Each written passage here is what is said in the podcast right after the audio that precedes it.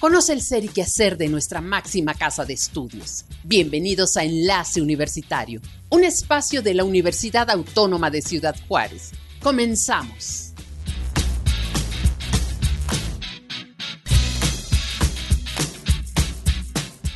Noticias Universitarias. El historiador es como el cronista de la tribu, recordando al doctor Pedro Siller Vázquez. Amigos, ¿qué tal? ¿Cómo están? Bienvenidos. Qué bueno que nos acompañan aquí en órbita en el 106.7 FM. Muchas gracias por estar con nosotros. Les saluda Armando Rodríguez Hernández al micrófono. En nombre de todo el equipo de UACJ Radio, comenzamos. En conmemoración del Día Internacional del Turismo, que fue el 27 de septiembre, el programa de la licenciatura en turismo de la UACJ presentó la charla Retos del Turismo que desarrolló la licenciada Diana Acosta Ramírez, directora de turismo en la ciudad de Casas Grandes. Ella nos habla de los retos en el estado y los desafíos a raíz de la pandemia. En el estado de Chihuahua tenemos más de 1.500 zonas arqueológicas, tenemos tres de los 132 pueblos mágicos que tiene México, los cuales son Batopilas, Krill y Casas Grandes. También comentarles que, bueno, pues si México está dentro de los 10 eh, países más visitados en el mundo, Chihuahua tiene un potencial enorme para crecer turísticamente. ¿Por qué? Porque, bueno, somos los únicos que tenemos barranca. También en el estado de Chihuahua podemos observar cuatro ecosistemas, como lo es el tropical, la sierra, las llanuras y el desierto. Esto nos da a Chihuahua un posicionamiento espectacular a comparación de otros estados. Tenemos que ver al turismo como una herramienta de reconciliación social.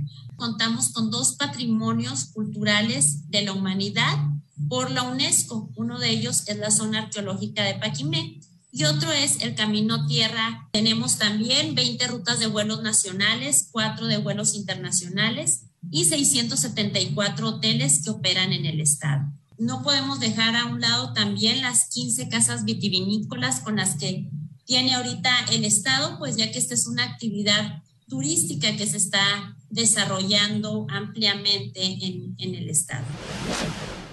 La revista de Ciencias Sociales Noesis, en su versión digital, llevó a cabo la charla Emergencia Migratoria, a cargo de la doctora Inés Barrios de la O, egresada del programa de Economía de la UACJ y coordinadora de la maestría en Migración Internacional en el Colegio de la Frontera Norte. Ella nos habla sobre el panorama actual de la migración en México. En el contexto mexicano, la migración ha sido un fenómeno social presente por muchos años. En México se presentan eh, diferentes etapas de la migración. México es considerado un país de origen, siendo que cerca del 10% de nuestros connacionales son emigrantes y el 98% de ellos se encuentra en Estados Unidos. Y esta migración sin duda pues es una de las migraciones eh, más emblemáticas a nivel internacional porque representa una de las diásporas más importantes por diferentes factores. Es un país de destino de personas eh, no solamente centroamericanas, sino incluso personas de, estadounidenses. Cerca del 1% de nuestra población es población migrante, es decir, personas que no nacieron en territorio nacional y cerca del 70% de ellas son estadounidenses. Pero también en las últimas tres décadas México ha sido un papel importante o ha tenido un papel importante como un país de tránsito.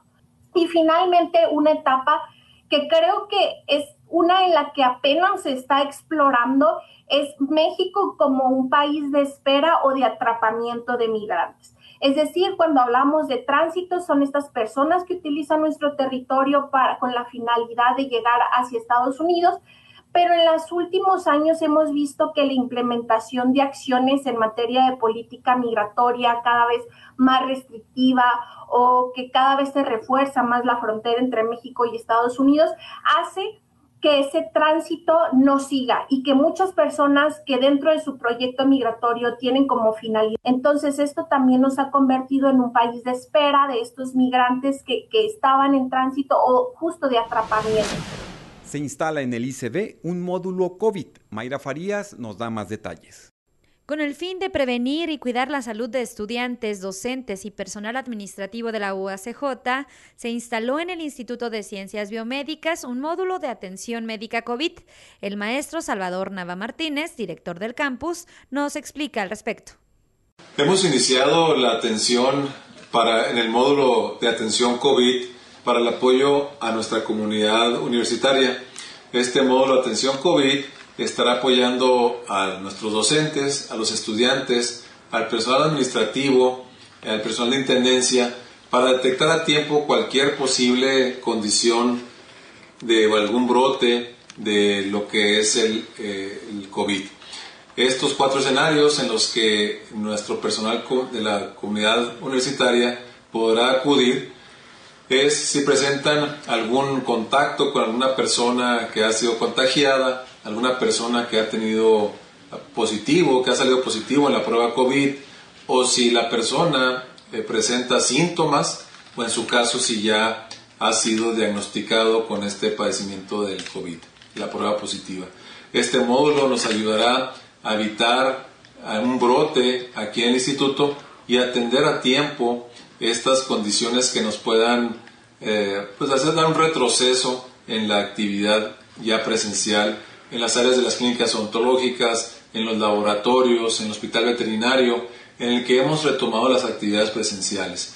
Esto nos ayudará a contener en tiempo y a poder atender a nuestros estudiantes o a nuestro personal eh, de intendencia o secretarial, eh, cuidando su salud, en la que la permanencia aquí en el instituto sea la más segura para todos para seguir preparando a los profesionistas en el cuidado del adulto mayor. A partir de este próximo 30 de octubre se llevará a cabo una serie de jornadas académicas denominada Las Ciencias Sociales y la Gerontología, Interdisciplinariedad, Vejez y Sociedad, que lleva a cabo la UACJ junto con la Asociación de Geriatría, Gerontología y Gericultura del Norte, Asociación Civil la maestra Nadia Noeli Calderón, docente en la UACJ, en este programa, nos da más detalles de este evento. Eh, aprovechar, eh, comentarles que todos los temas que vamos a ver son temas que buscan enfatizar en las cuestiones multidisciplinarias, interdisciplinarias, en temas de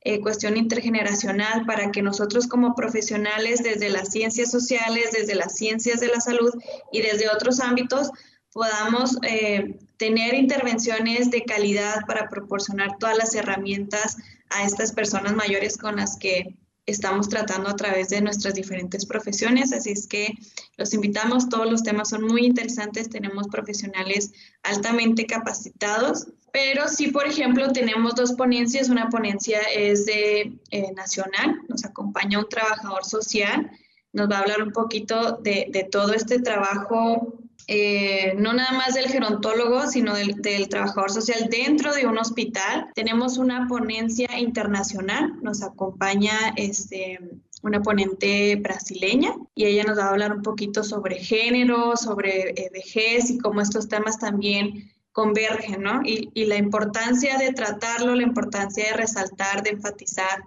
en cuanto a las personas mayores mujeres, sobre estos temas de, que llevan la perspectiva de género. Tenemos temas específicos de políticas con la intención de que la mayoría de las carreras que son ofertadas en el ICSA conozcan que hay un punto de intersección en el que todos podemos trabajar eh, de manera multidisciplinaria y abonar a la calidad de vida de las personas mayores, pero sobre todo comenzar a comprender de mejor manera este proceso de, envejecimiento y las intervenciones que podemos tener como profesionistas en conjunto. El programa de desarrollo integral del Instituto de Arquitectura, Diseño y Arte llevó a cabo la conferencia Distorsiones cognitivas, aprendiendo a identificar mis pensamientos, un tema que estuvo a cargo del licenciado Mario Aquino, investigador de la UACJ, y aquí nos da detalles de su exposición. Este modelo cognitivo tiene como principales precursores al señor Aaron Beck, y al señor Albert Ellis. Este modelo tiene como principal fundamento el comprender que las cogniciones, es decir, la manera en la que interpretamos o pensamos, son las fuentes generadoras de todas las reacciones del ser humano.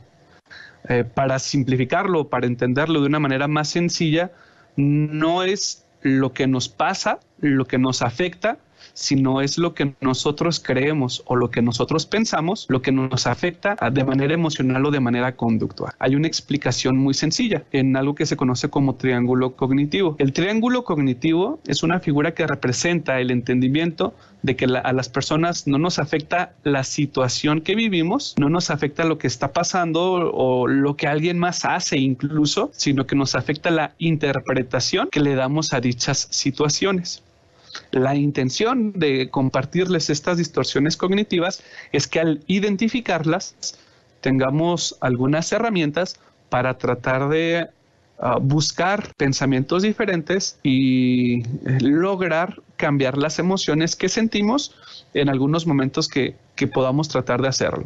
Eh, es casi imposible que alguien no tenga alguna distorsión cognitiva en algún momento, porque estas distorsiones se han formado a partir de todas las experiencias que has tenido a lo largo de tu vida, por tus experiencias familiares, por tus experiencias sociales, por tus experiencias educativas. Es decir, cada una de las experiencias ha formado tu manera de entender la realidad. Más información universitaria con Mayra Farías en las breves.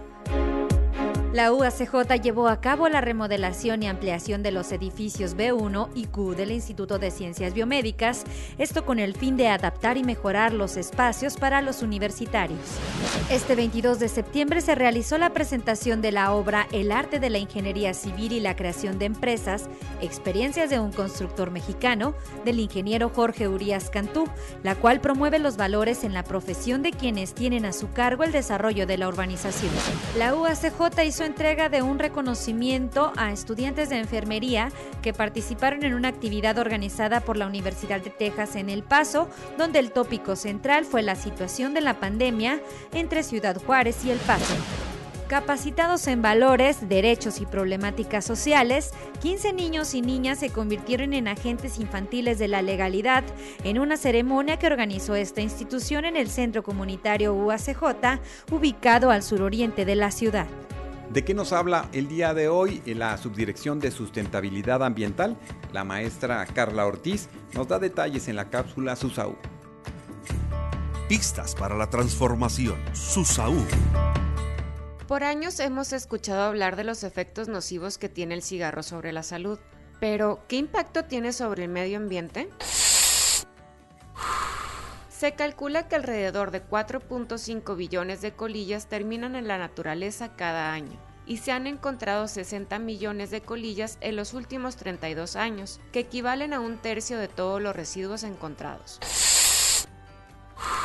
La encuesta nacional de adicciones 2019 reveló que en México hay cerca de 17 millones de fumadores y cada uno consume aproximadamente 125 cajetillas de cigarros al año. Esto es 2.540 cigarros.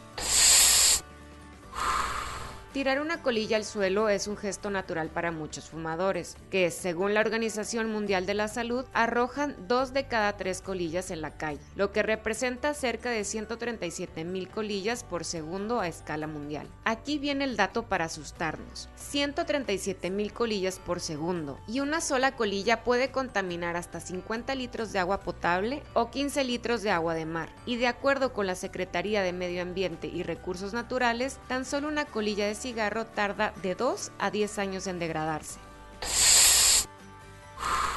Síganos para más pistas para la transformación en Facebook Susaú ACJ. Hasta la próxima.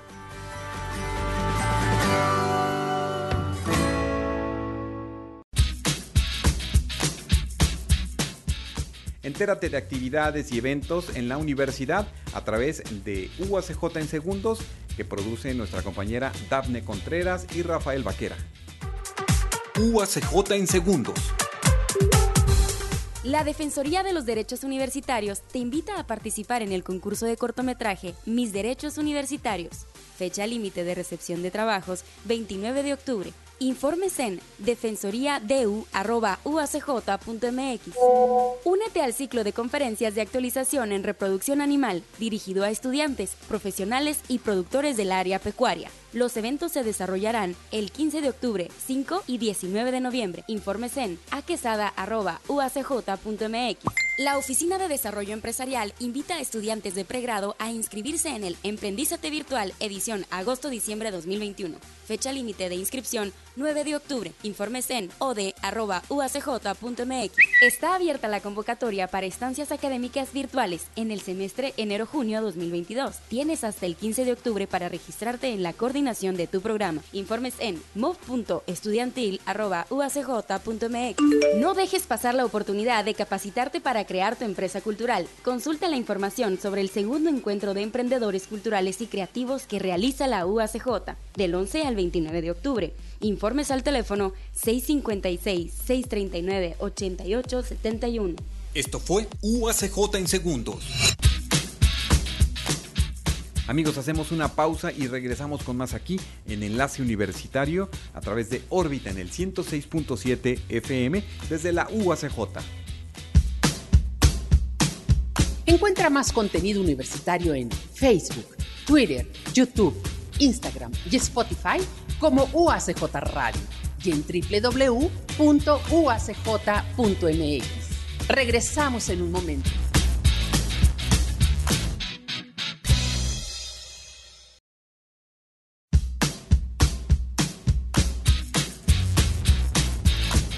Estás escuchando Enlace Universitario, un programa de la Universidad Autónoma de Ciudad Juárez. Continuamos.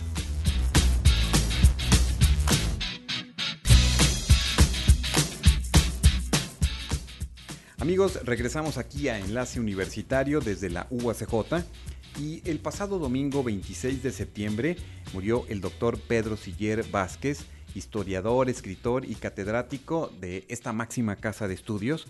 Él eh, nació un 10 de enero de 1951 en el estado de Chiapas, vivió en el centro del país donde se desarrolló profesionalmente pero emigró a esta ciudad en 1985, producto del terremoto que azotó al entonces Distrito Federal, hoy Ciudad de México. El doctor Pedro Siller era precisamente egresado del doctorado en Historia Social y Cultural en las áreas de Educación, Humanidades, Arte e Historia Contemporánea por parte de la Universidad Autónoma del Estado de Morelos y estudió Economía en París, Francia se unió como catedrático de la UACJ el 16 de febrero del 2001 en el Departamento de Humanidades en el Instituto de Ciencias Sociales y Administración. Entre varios de los libros que escribió el doctor Siller se encuentran La rebelión en la revolución, Chihuahua y la Revolución Mexicana, Benito Juárez, defensor de la República itinerante en Chihuahua, Ciudad Juárez, la nombradía variar coordinó Chihuahua Hoy en sus versiones 2007 a 2019, La palabra en la mirada, la democracia que vino del norte, narrativa juarense contemporánea.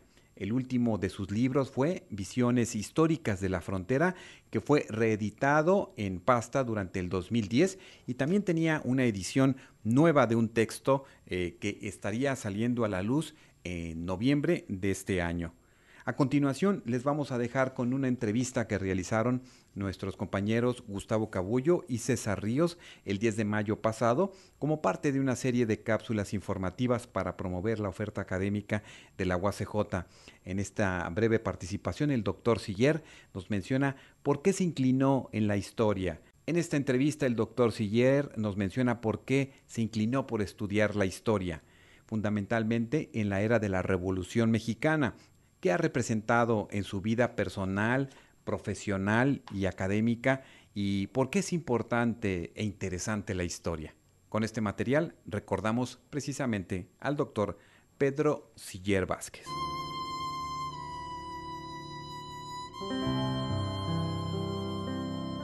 Sí, mi nombre completo es Pedro Vidal, son mis nombres, y mi apellido paterno es Siller Vázquez. ¿Qué lo trajo a Ciudad Juárez? Eh, el, terremoto de la Ciudad de México de 1985, que me tocó en la Ciudad de México, y como muchos este, buscamos una salida, vivir mejor, en fin. Y en esa época me vine a Ciudad Juárez y empecé a trabajar aquí en cuestiones académicas también. Es decir, me tocó venir a Ciudad Juárez cuando Ciudad Juárez decían, ah, este, mata un chilango y haz patria, ¿sí? Ustedes se acordarán de esa época y la época que me tocó venir a Juárez, porque veníamos, yo vine en el 89, veníamos eh, este, buscando otras vidas, ¿no? Después de, de, lo que había pasado en el Distrito Federal. ¿Qué pasó en su vida porque lo hizo dedicarse a la historia? Bueno, lo que sucede es que vengo de un lugar, eh, Chiapas, donde la tradición oral es muy fuerte. Y digamos, el historiador es como el cronista de la tribu. ¿no? Sentarse en las noches a platicar historias al lado del fuego, en fin, etc. Eso me llevó a inclinarme por la historia, claro, de una manera más formal como historiador. Estudié primero historia económica, porque eh, me habían dicho que el mundo era de los historiadores y me lo creí, pero este, historia económica como bueno, y después ya me fui decantando por el lado propiamente de lo que es historia. Al principio trabajé, como era la época, en lo que era historia laboral, historia de los trabajadores, historia del movimiento obrero. Fui fundador de centros de historia del movimiento obrero y poco a poco me fui decantando hacia otras historias.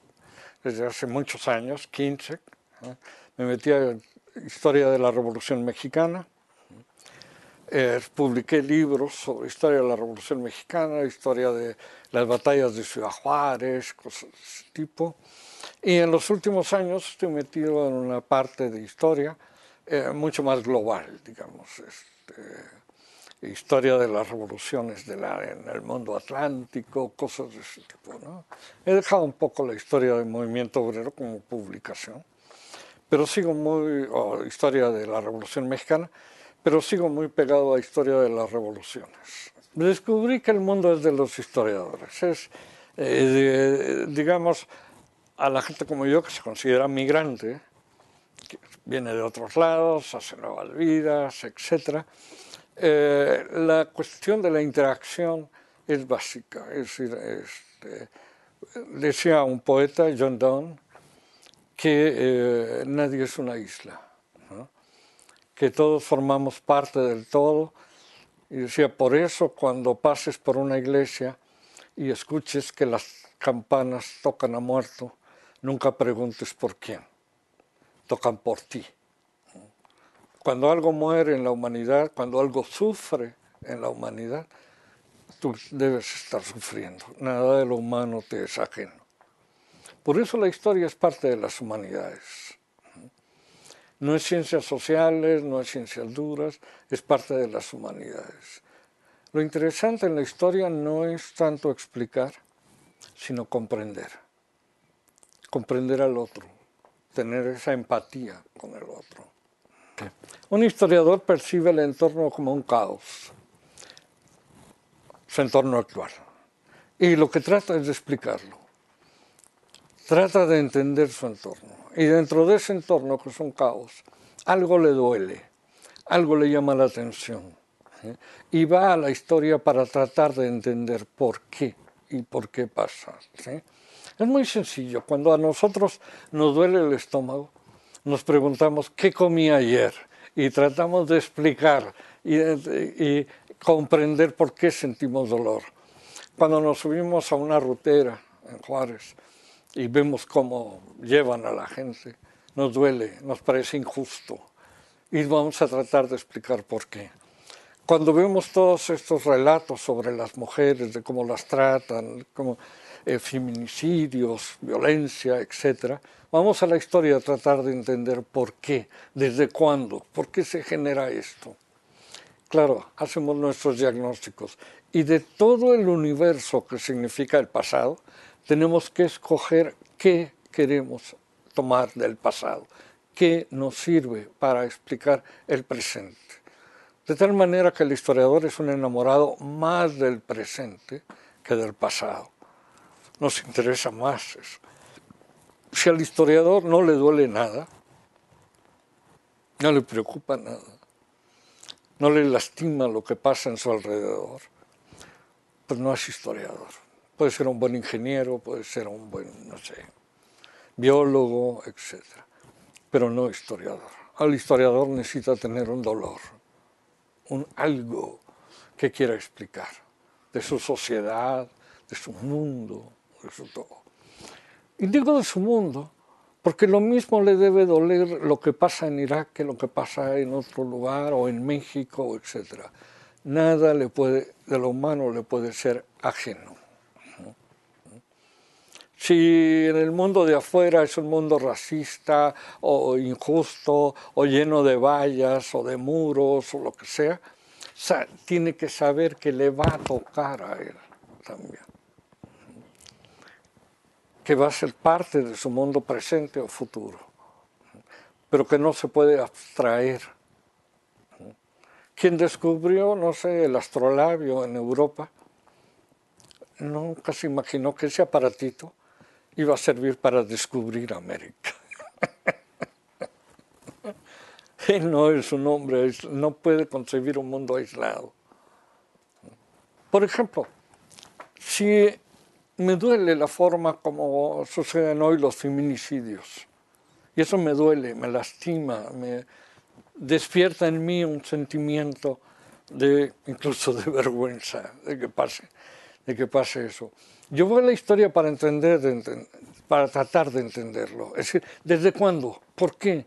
¿Por qué ese silencio a veces sobre ellas? ¿Eh? Eh, ¿Por qué ese desdén sobre una noticia sobre ellas?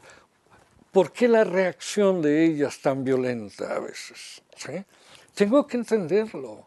Ahora, si eso no me preocupa, si me da lo mismo, que las maten o no las maten, pues me voy a hacer otra cosa. Puedo aprender punto de cruz, macramé, no sé, alguna otra cosa. Pero si me interesa, si me duele, entonces voy a la historia para tratar de entenderlo. ¿Desde cuándo hay eso? ¿O ha sido de siempre? Es una actitud. El Estado, el Estado que se desentiende, ¿desde cuándo? ¿Por qué?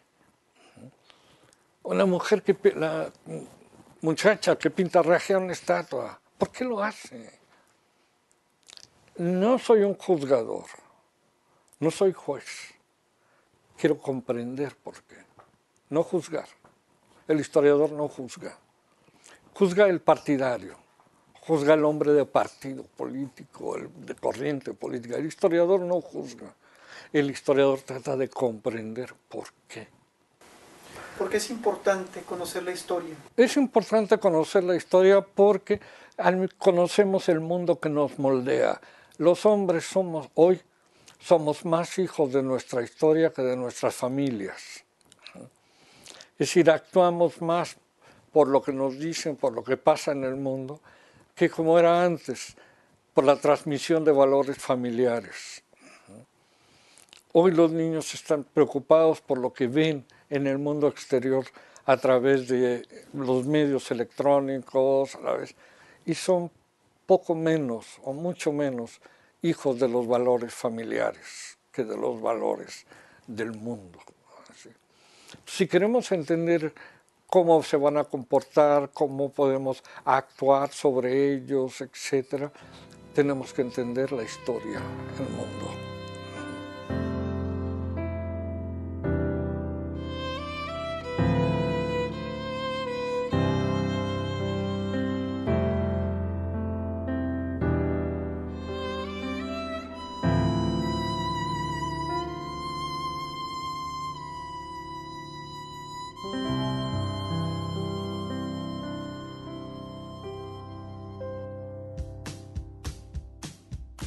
Con esto concluimos el espacio del día de hoy aquí a través de órbita en el 106.7 FM. Muchas gracias por habernos escuchado.